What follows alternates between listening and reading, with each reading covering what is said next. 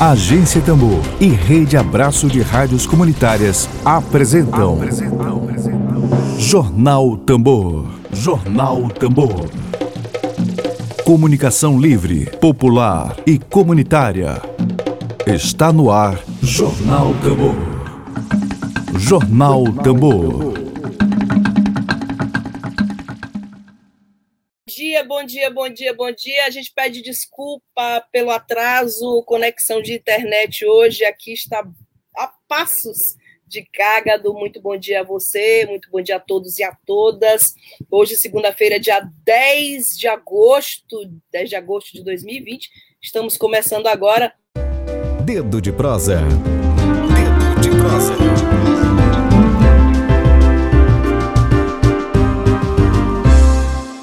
Queria começar logo dando um bom dia a ele.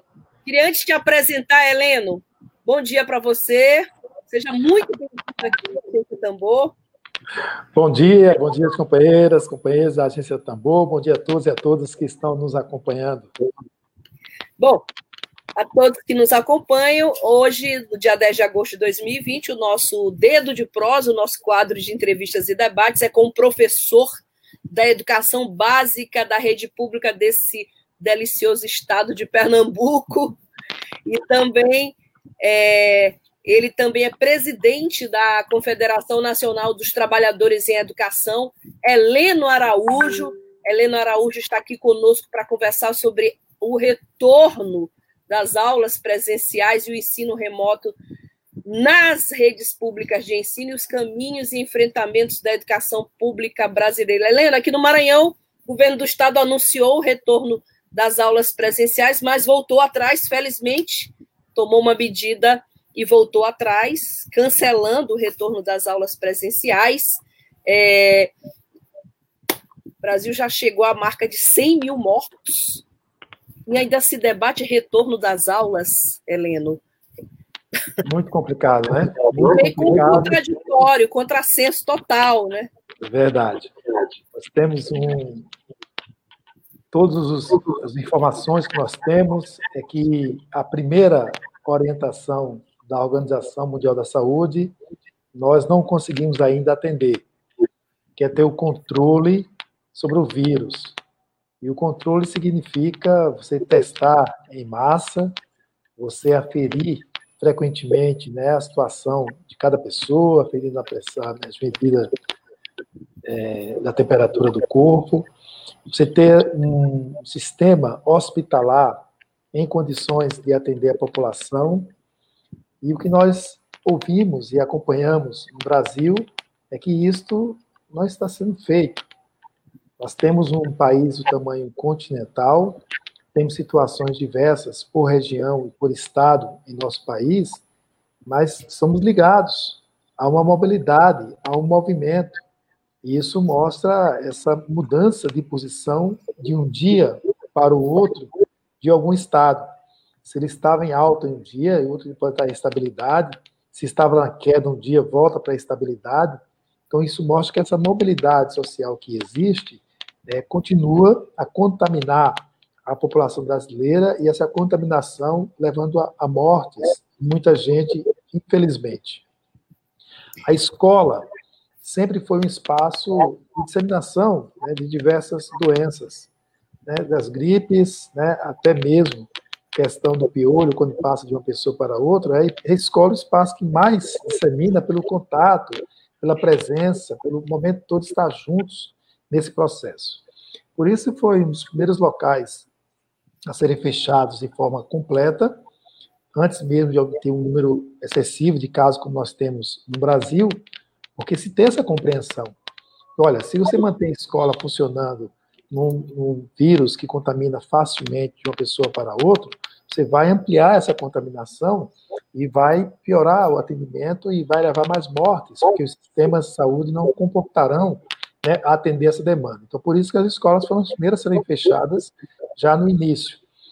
Como você não tem o um controle sobre o vírus, você não pode estar fazendo o que alguns estados municípios estão colocando, anunciando data de retorno das aulas presenciais, sem ter o controle efetivo sobre esse vírus e o cuidado necessário nesse processo. Isso tratando de forma geral.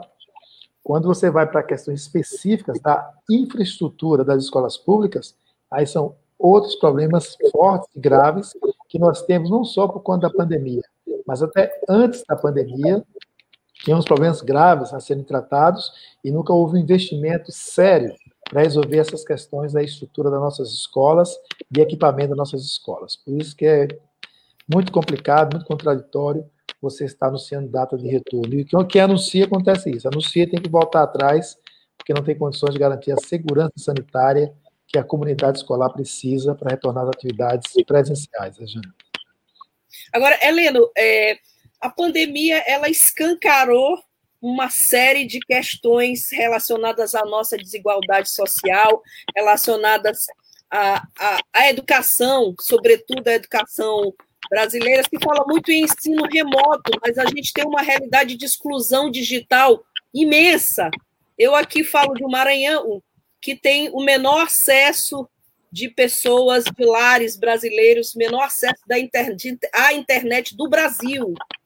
Então, assim, para ti que militas na educação, que trabalhas, que tem uma vivência na educação, como é que a gente pode fazer uma avaliação uma, é, do imperativo de ter que ter ensino remoto agora, sob pena de prejudicar o ano letivo de crianças, mas em, em, estados pobres, como o meu, por exemplo, é, e outros estados do Nordeste, que a exclusão digital prevalece. Exatamente. Você chama atenção para que aquilo que os, os institutos, os organismos de pesquisa, de comunicação, que não é ligado diretamente aos sindicatos, como é da CNTE. Estamos falando do IBGE, estamos falando do PENAD, estamos falando do INEP, que tem, tem dados, são órgãos de governo, e tem dados concretos com relação à infraestrutura e às condições colocadas. Nós temos os dados das desigualdades econômicas que nós temos entre as regiões e entre os municípios dentro dos nossos estados, as desigualdades sociais, que são perversas com o povo brasileiro, e, consequentemente, as desigualdades educacionais. Então, esse é um tema recorrente antes da pandemia, que a gente o tempo todo estava colocando debate para discussão, querendo chamar a atenção de, de governos, né, para que o Estado pudesse cumprir o seu papel de buscar o equilíbrio nessas relações. Quando você chega na pandemia, você chega numa pandemia que o Brasil não tem governo, né? o Brasil não tem presidente, o Brasil não tem quem coordene esse processo. Então, além de escancarar essas desigualdades de forma bem concreta, você tem o aprofundamento dessas desigualdades, infelizmente. E você falou bem. Primeiro momento que se fechou as escolas, foram as primeiras a ser fechadas, como eu falei, é, algumas medidas foram sendo tomadas sem um diálogo social e político com a comunidade escolar. Que é assim que esses governos fazem. Eles decidem a política sem conversar conosco. Você tem um governo federal que nunca sentou, nunca aceitou conversar através do Ministério da Educação com a CNTE. Nós pedimos reuniões, nunca o ministro nos recebeu para dialogar, para que possa é, para ter a oportunidade de apresentar nossa pauta de reivindicação e mostrar o que nós reivindicamos em termos de políticas educacionais para o Brasil como um todo, e que, na lei, diz que o governo federal tem que garantir as diretrizes dessas ações. E aí você vê a desigualdade, assim, o impacto imediato é, fecha tudo e bota remota. Ora, gente, como fecha tudo e bota remota se vocês não prepararam? Não teve a formação tecnológica para a comunidade escolar, nem para os professores, nem para os estudantes, nem para os pais e mães dos nossos estudantes, os responsáveis pelos nossos estudantes. Nós não temos equipamentos, nem os trabalhadores, nem os estudantes. A, o gestrado da Universidade Federal de Minas Gerais fez uma pesquisa, chamou a CNTE para ser parceira. Foram mais de 15.600 respondentes. Né? Além de usar o seu equipamento, mais da metade dos professores, o equipamento que ele tem em casa, ele divide com alguém em casa. Então, essa é estrutura que equipamento tem que ser dado pelo Estado, é o papel do Estado cuidar disso. Para os estudantes também, acesso à internet, né, que não tem, assim, os professores pagam da sua própria bolsa a internet, os alunos também ou não têm acesso. Então, os dados mostram que nessas aulas remotas impostas pelo governo, houve uma diminuição da participação dos estudantes. E essa diminuição vai causar mais desigualdades educacionais. Então, o nosso primeiro movimento lá atrás, de não aceitar essas aulas remotas, por quê? Porque da forma como ela estava sendo aplicada, ela aprofundava desigualdades educacionais. Porque a primeira medida não é voltar só com tirar do presencial está no rebote. Não. A primeira medida é equipar, é ouvir. Ouvir qual é a demanda. O que, é que necessitamos? Toda a comunidade escolar, estudantes, pais, trabalhadores. A partir daí, é equipamento, é acesso à internet. Então, o Estado tem o dever de garantir as condições. Garantir as condições, vai chegar para todo mundo, ninguém vai ficar de fora, aí vamos começar a atuar. Só que não fizeram isso. Empurraram para só substituir, acreditando que agora poderia voltar, estão percebendo que não dá para voltar, e aí fica esse impasse. Nem fez a tarefa anterior, que é necessária, nem tem condições financeiras de fazer uma infraestrutura adequada para atender, e nem equipou para poder garantir o processo de atendimento a todo mundo. Então, cria um clima que provoca desigualdades na área educacional.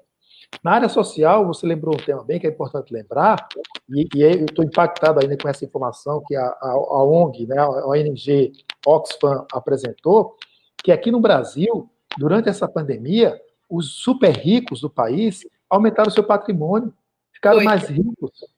É, eu estou vendo aqui agora o material, por exemplo, quando o Bolsonaro disse que alugar carro é, é serviço essencial, né, fez com que o, o secretário de privatizações de Paulo Guedes, que é o Salim Matar, dono da Localiza, aumentou seu patrimônio, ficou mais rico.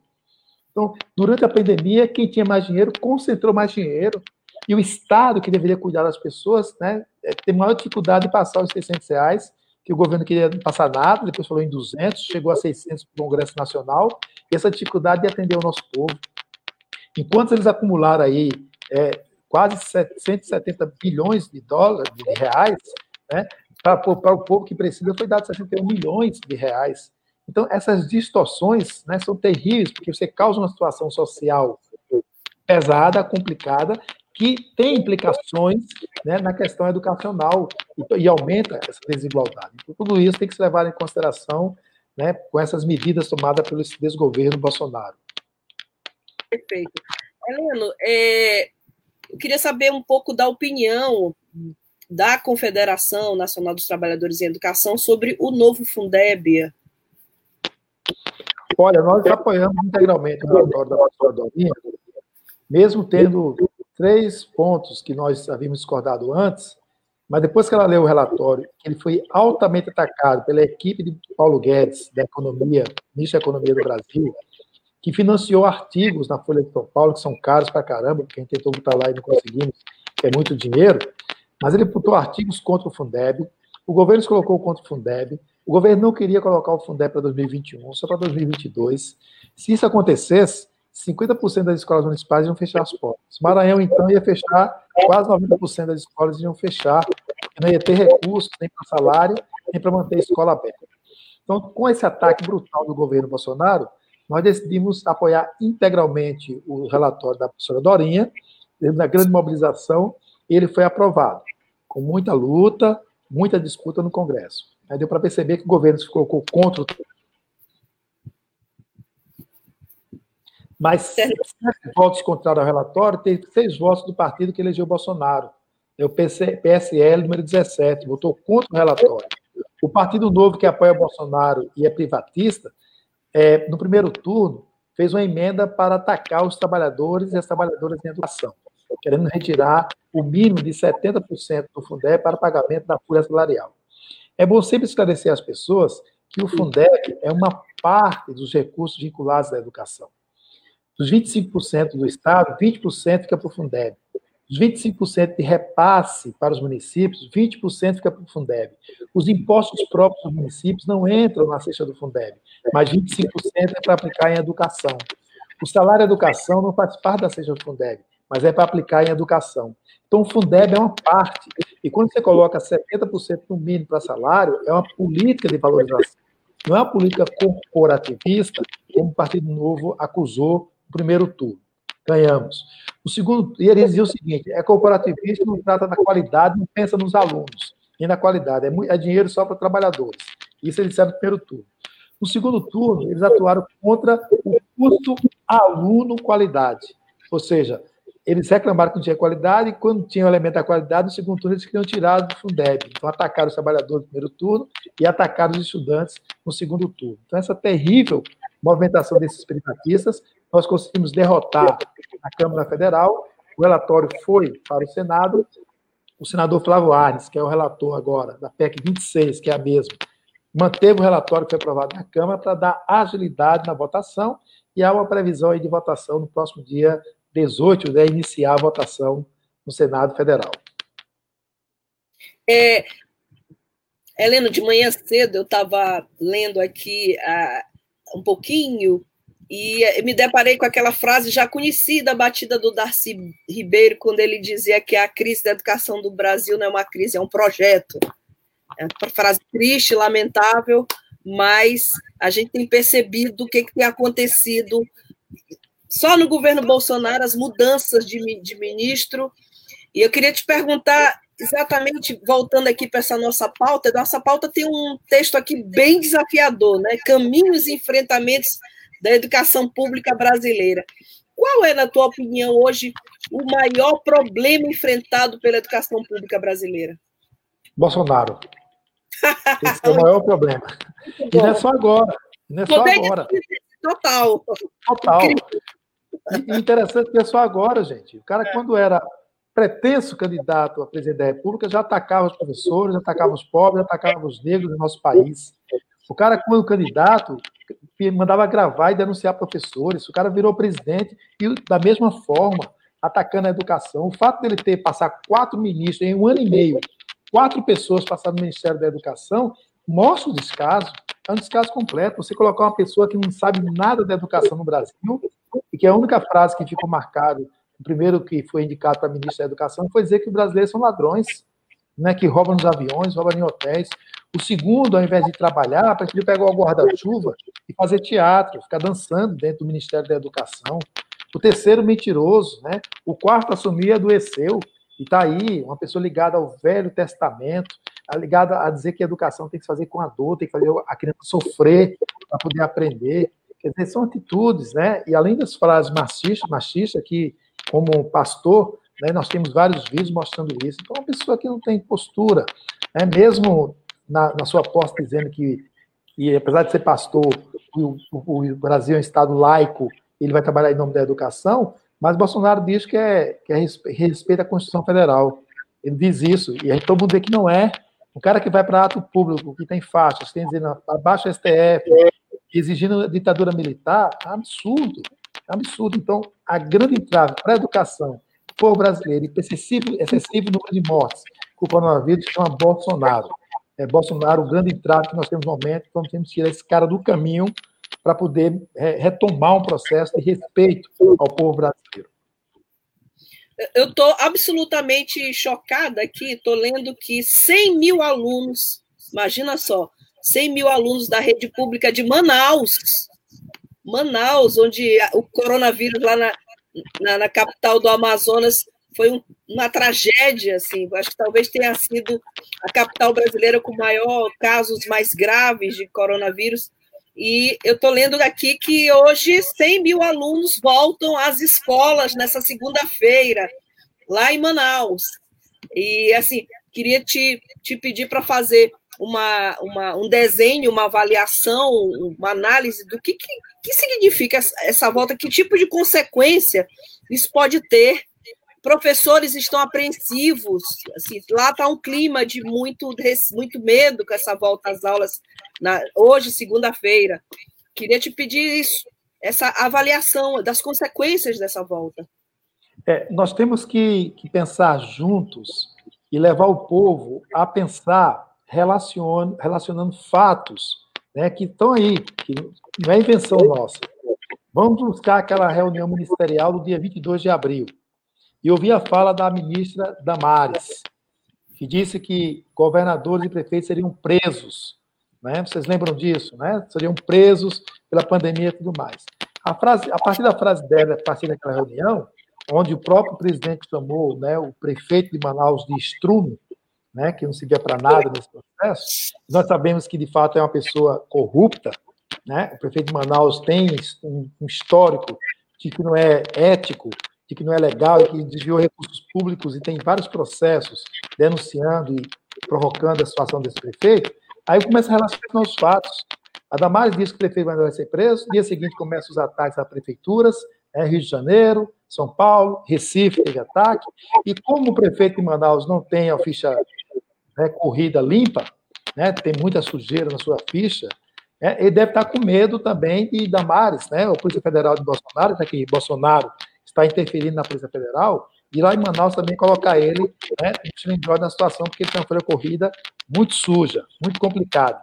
Então, para ficar com medo de Bolsonaro e não cair nessa ficha suja, ele faz o jogo do Bolsonaro, né, de fazer voltar as atividades com a pressão do setor privado, comércio, indústria, escola privada. Então, é isso que justifica né, você ter um, um, um local, um capital, que não tem condições de fazer o atendimento para o Estado, né, nesse processo que, que, os hospitais só funcionam na capital, né, um, um, estado complicado nesse atendimento, e você retornar para aumentar o número de casos sufocar o sistema de saúde, o que justifica isso, é uma folha suja né, de um prefeito que está com medo da Polícia Federal de Bolsonaro que está interferindo, e para isso ele prefere matar o seu povo, né, matar, contaminar os trabalhadores, contaminar os estudantes, levar à morte familiares de estudantes, né, para poder não cair na, na, na, investigação da Polícia Federal de Bolsonaro, que está interferindo na Polícia Federal, tem provas, está sendo processado, só que demora, né? Sim, para certas pessoas demora a investigação, para outras é de um dia para outro. É, eu, você, se a gente fizer alguma coisa, não passa uma noite, a gente já está preso. Esses outros aí têm um tempo longo né, de processo até provar que eles estão errados, né? Às vezes demora bastante, às vezes até numa idade que nem é mais processado. Coisa terrível que ainda existe no nosso país. Lamentável, né? Bom, todos esses estudos que relacionam, tanto de esquerda quanto de direita, vários estudos relacionando a educação a empregabilidade, a educação à renda, a educação a salário, quanto maior a escolaridade, maior o grau de empregabilidade. Não te parece meio contraditório porque que os grupos conservadores, os grupos de direita, é, não dão a devida atenção à educação, já que a educação ela é uma, além de claro de ser uma ferramenta de transformação social inequívoca para todo mundo, mas é uma ferramenta também de agregar empregabilidade, salário, renda. Te parece contraditório essa pouca atenção à educação pelos grupos conservadores? Parece, parece, mas assim, quando eu comecei minha militância no movimento sindical, já entrei também participando do grito dos excluídos, né, das excluídas. E o tempo todo as pessoas diziam, olha, a gente é grito excluído porque é, tem uma parte elite de dinheiro nesse país que acha que boa parte da população não precisa de mais nada. Deixa tudo morrer, tudo ficar sem nada, não precisa delas. Eu comecei essa militância e falava isso, até repetia isso depois que eu aprendi, depois eu parei de repetir isso. Isso é muito, muita maldade achar que, as pessoas né, estão desleixando, querendo matar. Mas você vai passando o tempo, e, e ver outros órgãos internacionais até, quando faz o levantamento da riqueza, patrimônio colocado, depois que eu li também o livro de Gessé de Souza, né? A elite Sim. do dinheiro, você fica desesperado, gente, é verdade isso.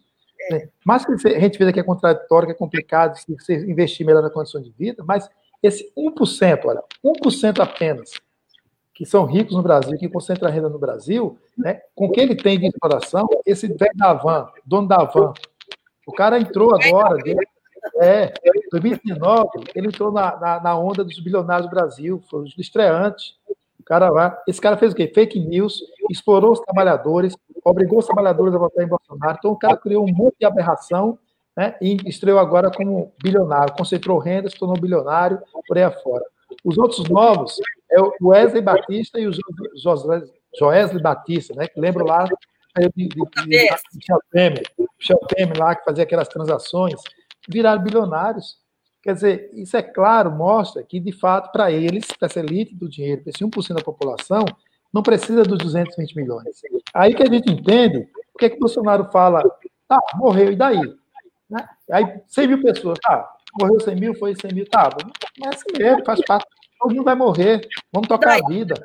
É, vamos tocar a vida. Quer dizer, aí você entende né, que, de fato, ele representa uma elite do dinheiro, uma elite pequena, que considera que a maioria da nossa população não tem valor nenhum, pode entrar na extrema pobreza, pode ser pobre, pode morrer, não vai fazer diferença, porque o, nicho ele tem de mercado, de, de, de dinheiro para concentrar renda, eles têm naqueles que estão empregados. Né? Não interessa, gente. Você tem. Ah, a Dilma Rousseff não prestava, dá um golpe nela. Em 2014, quando a Dilma terminou o seu primeiro mandato, a taxa de desemprego era 4,3%. Eram 6,8 milhões de desempregados. O ano passado fechou com 12,6 milhões de desempregados, quase o dobro. 87,7% a mais desempregados no governo que eles disseram que estava desempregando. Quer dizer, as pessoas vão ter que se alertar com esses dados, com essas informações, para poder essa massa que nós temos aí de quase 72 milhões de pobres, 13,5 milhões vivendo na extrema pobreza, e 40 milhões de informais, tem que, se reagir, tem que reagir, tem que insuflar, tem que dizer, olha, basta, basta, nós somos pobres, miseráveis, mas tem que morrer, somos gente, tem que viver com dignidade, nós temos que juntar essa massa que nós temos e ir para cima desse 1% que é minoria e acabar com essa desordem, com essa contradição, com esse absurdo né, que, existe, que existe em nosso país.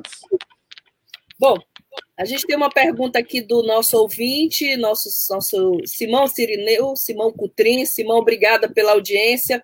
Pergunta é, professor, como você vê a educação pós-pandemia?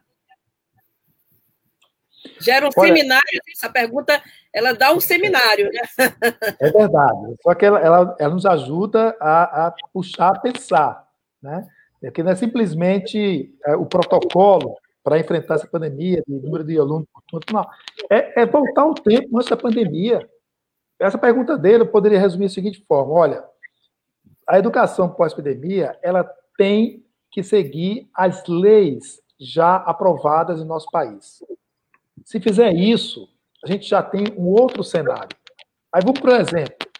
Desde 2009, 2010, que tem pareceres, resoluções do Conselho Nacional de Educação falando sobre o número de, de alunos por turma, da relação de aluno-professor, aluno-funcionário de escola. Está lá, é uma orientação, uma resolução que deveria ser seguida pelos sistemas municipais e estaduais. Se fizesse isso, nós teríamos hoje umas salas de aulas em condições de, de fato, o aluno aprender e em melhores condições para o processo de ensino-aprendizagem. Se pegarmos a lei do Plano Nacional de Educação 2014 e aplicasse agora em 2020, estaríamos em outro cenário. Por exemplo, o PNE dizia o seguinte: em 2016, devia, cada município, cada estado deveria ter lei específica de gestão democrática. Não temos. Em 2016, tinha que ter a lei de diretriz de carreira, uma lei de incentivo do governo federal não temos. Essa lei de diretriz de carreira tinha que ter como referência um piso salarial para o conjunto dos profissionais de educação. Não temos. De 2016, deveríamos ter a Lei de Sistema Nacional de Educação. Não temos. O custo aluno qualidade inicial. Não temos. Em 2017, o custo aluno qualidade definitivo. E em 2020, o salário médio do professor deveria estar equivalente ao salário médio de outros profissionais com a mesma formação e que chegamos em 2020 recebendo 69% da média de outros profissionais, ou seja, falta 31% ainda para o que estava previsto na meta do PNR. Então, o que eu digo é que, pós-pandemia, teremos que refletir, lutar para o seguinte: vamos colocar o que conquistamos nas leis de 1996, com a Lei de Diretriz e Base da Educação, até 2014, com a Lei do Plano Nacional de Educação. Se for aplicado isso, a gente vai ter um outro cenário para a educação brasileira. Então, acho que esse é o grande desafio que está posto pós-pandemia, a gente tirar do papel e colocar na prática. Claro que para isso precisa de novos investimentos. E esses privatistas que concentram renda, o que é que eles dizem? A educação não precisa de recursos novos, é problema de gestão, né? é problema de corrupção, é desvio. Ah, é, é verdade, é isso? Então vamos pegar o histórico de fato, é porque eles querem que a gente tenha nota dentro da OCDE, que é a área da economia que se interfere na, educação com PISA, eles querem que a gente tenha a mesma nota, né? acusando trabalhadores, professores, estudantes que não têm capacidade, que não têm condições. Mas quando você compara salário, somos os piores. Quando você compara a respeitabilidade, somos os piores. Quando você compara investimento por aluno, somos os piores. Ora, se quer equiparar a nota, equipara as condições. Para equiparar as condições, as leis já permitem isso. O que falta é vontade política, é determinação política para cumprir o que está nas leis. E o pós-pandemia tem que suscitar isso na gente, essa busca incessante aí por maiores investimentos em educação, dando fim à emenda constitucional 95. Porque enquanto existir a emenda constitucional 95, que proíbe novos investimentos em educação até 2036, é impossível a gente mudar o cenário educacional brasileiro, nem agora, nem pós-pandemia. Você vê que até um Temer agora é consultor do governo Bolsonaro, né? A que ponto chegamos, Helena? E você vê, você vê Alessandra, eu estava escrevendo alguma coisa hoje, vou resgatar o Temer. sobre a reforma trabalhista. Então, fui resgatar uma fala dele, ele dizia que a reforma trabalhista era, era o marco. A reforma trabalhista ia tirar o povo da informalidade, que ia aumentar o emprego, né, que ia garantir o processo. Gente, totalmente o contrário. Aumentou a informalidade, aumentou né, o, desemprego, o desemprego né, aumentou a concentração de renda. Então, é um consultor, de fato, um governo que vai ser de mal para pior para a maioria do nosso povo tema elevado à categoria de consultor é demais, né? Bom, é, o Ed Wilson está perguntando, professor também, Ed Wilson, sobre uma estimativa quando as aulas presenciais voltarão. Eu tenho aqui uma a portaria do MEC de semana passada, autorizando aulas remotas em institutos federais até o final do ano. Heleno, é, tu achas que a educação pública brasileira estava preparada para ensino remoto? Não, não. não estava preparado, nem pública, nem a maioria das escolas privadas. É importante dizer isso. Inclusive. Escolas... Exato, porque quando você pensa nas escolas privadas, uma parte dela, que é pequena, tem estrutura, tem as condições. A maioria não, não tem. Nas escolas públicas também não. Então, não, não, há, essas, não há essas condições. A, a determinação do governo federal, que, que deveria né, tratar de diretrizes para todos os entes federados, não faz isso. Não existir ministro da Educação, por incompetência, eles ficam falando só da sua rede, né, só dos institutos federais e da universidade. E apontaram a possibilidade de até 31 de dezembro é, ser aulas remotas, né, se a, a avaliação específica para ter presencial ou não. Nos estados e municípios não tomaram ainda essa decisão, ficam assim, protelando, né, marcam uma data, quando chega perto dessa data, adia porque não tem condições de fazer esse retorno. O que nós estamos afirmando é que é necessário garantir todas as condições. E isso entra na questão anterior. Né? Para ter todas as condições, você vai fazer um grande investimento na das escolas, que não tem condições hoje. Para fazer esse grande investimento na escola, tem que ter mais recursos. Então, é totalmente na contramão da política. Só para vocês terem uma ideia, o programa Dinheiro Direto da Escola, orçamento do MEC 2019, ainda não foi executado. Está pendente ainda do ano passado mostrar a incompetência desse processo. Então, qualquer possibilidade de a gente pensar uma previsão de data para retorno presencial vai ter que passar por alguns elementos. Primeiro, um diálogo social e político com toda a comunidade escolar, para saber das condições da escola. Um grande investimento para todos os governos para garantir que a escola tenha uma infraestrutura adequada. Investimento para equipamento de proteção individual, né, testagem, toda a estrutura. Quando tudo isso é 100% aplicado, integralmente aplicado, aí sim a gente pode sentar com a comunidade escolar para pensar assim, que data que a gente coloca com previsão de retorno. Enquanto não existir isso, não tem previsão de data. Estamos indo além. Decidimos na direção da CNTE que o Estado ou município que impor uma data de retorno sem garantir em 100% as medidas de segurança é, é, sanitária tem que chamar greve pela vida chamar greve para evitar contaminação e mortes na comunidade escolar. Então, não, não aplicou chamar greve pela vida para poder evitar. Por isso, não temos uma previsão né, de data ainda dessas retornas aulas presenciais. Martins Quelé, esse grande militante que aí nos acompanha, obrigada, Quelé, pela, pela sua audiência, está perguntando como você viu a decisão do governo federal, do governo fascista, né? Governo fascista sobre o próximo Enem. Bom, a notícia que eu tenho é que a gráfica, não é, não é isso, Heleno? Contratada pelo INEP é a mesma do vazamento das provas de 2019. Parece que o INEP. É. Não, você tem os absurdos completos, né? Completos. É. Você tem uma situação que eles é, puseram uma data, né? E tem que ter muita batalha, muita luta, a justiça terminou para poder alterar essa data. Aí disseram que abriu uma consulta. Aí abriu uma consulta. Aí a consulta coloca lá para maio. Aí eles desrespeitam a consulta que eles mesmos fizeram e determinam a data antes. Assim, uma coisa assim absurda. O que estamos passando no nosso país assim, é uma coisa assim que não dá para acreditar.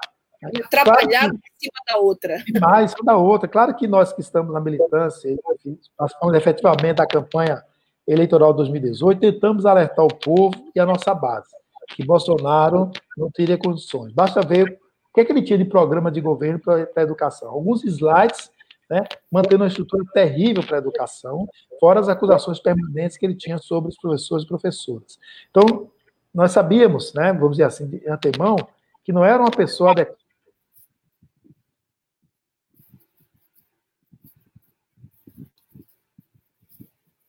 Bom, deu uma falhazinha na conexão do Heleno, não sei se é na dele ou na minha. Vocês que estão assistindo, eu queria pedir auxílio da nossa audiência. Foi a minha internet ou foi a do Heleno? Me parece que deu um problema de conexão. É. E. Está comprovado que é leitura, é complicado demais, muito complicado. Eu não consigo fazer uma entrevista, imagina ensino à distância, ensino ah, remoto. É, imagina as dificuldades que a gente enfrenta. Dificuldades enormes. Heleno, prazer enorme te receber aqui na Agência Tambor. Essa é uma experiência de comunicação popular pioneira aqui no Maranhão. Você está falando aí de, de Pernambuco? Recife, aqui é Recife, é. Recife, né? Recife. Terra boa. Bom, é, eu queria te pedir as tua, tuas considerações finais, a tua mensagem final. Há muita gente aqui participando. O Vitor Coelho, obrigada, Vitor, acaba de entrar. Simão Sirineu, lucidez do professor. Você é professor também? Também. Uhum. Também, professor e, biologia, ah, e presidente. É. Professor de biologia, né? Professor de biologia. Bom, e presidente da Confederação Nacional dos Trabalhadores em Educação. Estou aqui com o site aberto da, da, da Confederação, belíssimo site, né? Belíssimo site da Confederação. Eu queria te pedir as, as considerações finais, nosso tempo já, já estamos no finalzinho aqui do nosso. Lamentavelmente, que tem muita pergunta aí para a gente conversar ainda. É, sobre esse nosso tema, assim, quais seriam os caminhos e os enfrentamentos que a educação brasileira precisa ter, os principais, principalmente nesse ano que é um ano atípico. Tu achas que foi um ano perdido para a educação brasileira? Não, forma nenhuma, né? É um ano que traz, está trazendo a educação reflexões profundas, né? Uhum. tanto para os trabalhadores quanto para as famílias, né? Uhum. que estão sentindo a dificuldade como é que é esse trabalho e estão valorizando os profissionais da educação. Tem um grupo de pequenas famílias, um grupo menor de famílias, que entraram com ação no Supremo Tribunal Federal, estão com um projeto de lei no Congresso, é, querendo autorização para não matricular seu filho nas escolas, querendo fazer educação domiciliar. Né? Então, a população está sentindo o que significa a educação domiciliar, o drama que é e a situação está complicada. Então, não consideramos ano perdido, é um ano de reflexão, de debate, de outras aprendizagens, de novas aprendizagens, de novas condutas e reflexões que são importantes na formação cidadã de cada um e de cada um. Então, acho que é um ano que trouxe, né, reflete isso aí. E é um ano também pré-centenário de Paulo Freire. Então, Sim. por isso, minhas finais aqui, que estamos em preparativos né, de centenário de Paulo Freire, então, nas minhas considerações finais, eu quero parabenizar você e toda a equipe por esse espaço. A agência Tambor, essa forma de querer comunicar, fazer contato, essa experiência, de dialogar com as pessoas, levar informação, faz parte do processo de educação, comunicação, cultura e formação cidadã do nosso povo. Parabéns para você e toda a equipe pela iniciativa, pelo trabalho que vocês estão desenvolvendo. E é através desses canais que a gente consegue passar informações, como você falou. A sede da CNTE em Brasília, estou aqui em Recife, está aqui falando essas atividades. A gente pode estar tá se comunicando aqui, trazendo informações, levantando elementos importantes para o grande chamado que nós temos para o país, que é a grande mobilização. Temos que mobilizar fortemente. E a pauta que nos mobiliza nesse momento é o Fora Bolsonaro, é o fim da emenda constitucional 95 e é o abaixo-assinado Frente do Brasil Popular e Povo Sem Medo taxar fortunas para salvar vidas.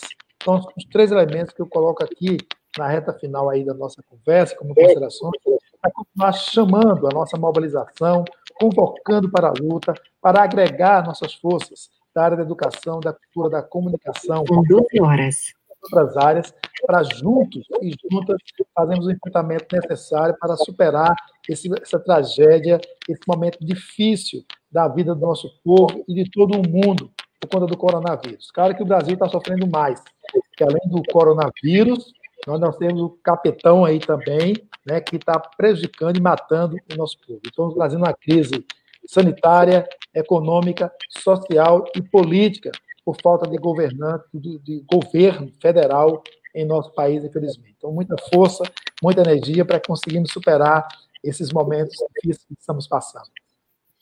Muito obrigada, Heleno, pela tua entrevista. As pessoas estão todas aqui agradecendo a tua participação. É, e vamos rufar. Eu, a gente rufa o nosso tambor daí, vocês com o maracatu daí, e a gente une forças e fazer resistir sempre.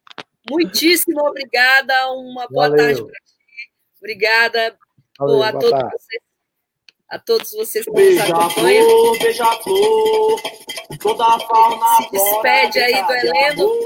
Obrigada a todos. Quem segura o forte estandarte tem arte. Boa tarde.